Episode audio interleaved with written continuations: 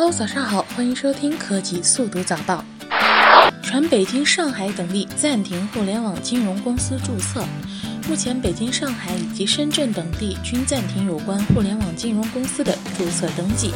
据流传出来的北京方面通知规定，暂停核准跟互联网金融相关的企业和个体户名称。每周慢跑一小时，增寿六岁。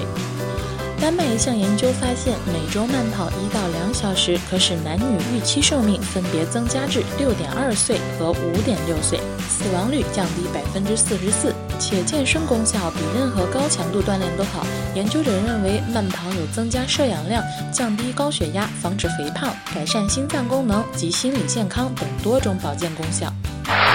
国家网信办谈快播案，所有网站都应对传播内容担责。快播案无疑已成为近两日关注度最高的热门新闻。除了精彩的公开庭审之外，快播是否有罪也成为了网友热议的话题。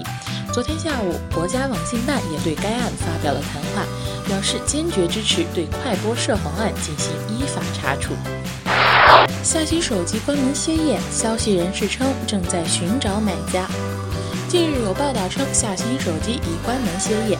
有媒体去夏新公司探访过，夏新公司称并未歇业，但经营不善，正在寻找买家，称会寻找合适的机会辟谣。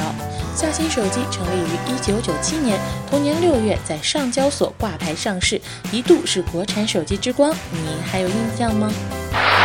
好啦，今天的科技速读早报到这里就结束了，让我们明天再见吧。